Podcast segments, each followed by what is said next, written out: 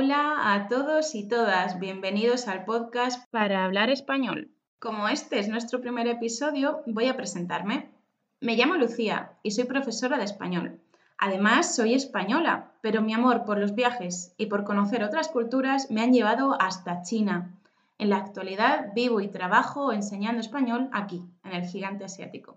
En estos episodios del podcast para hablar español aprenderás contenidos del nivel intermedio muy relacionados con la cultura española y eso te ayudará también a descubrir cómo pensamos los españoles. ¿Empezamos?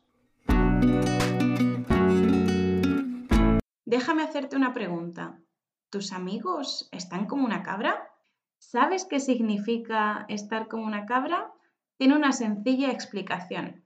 ¿Alguna vez ¿Has visto una cabra? Corren, saltan y juegan como si estuvieran completamente locas.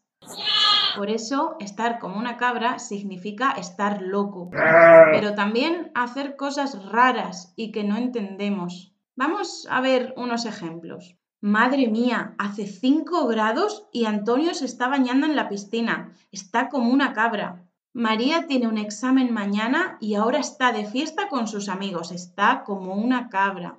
Pablo condujo sin parar desde Sevilla hasta Bilbao, está como una cabra.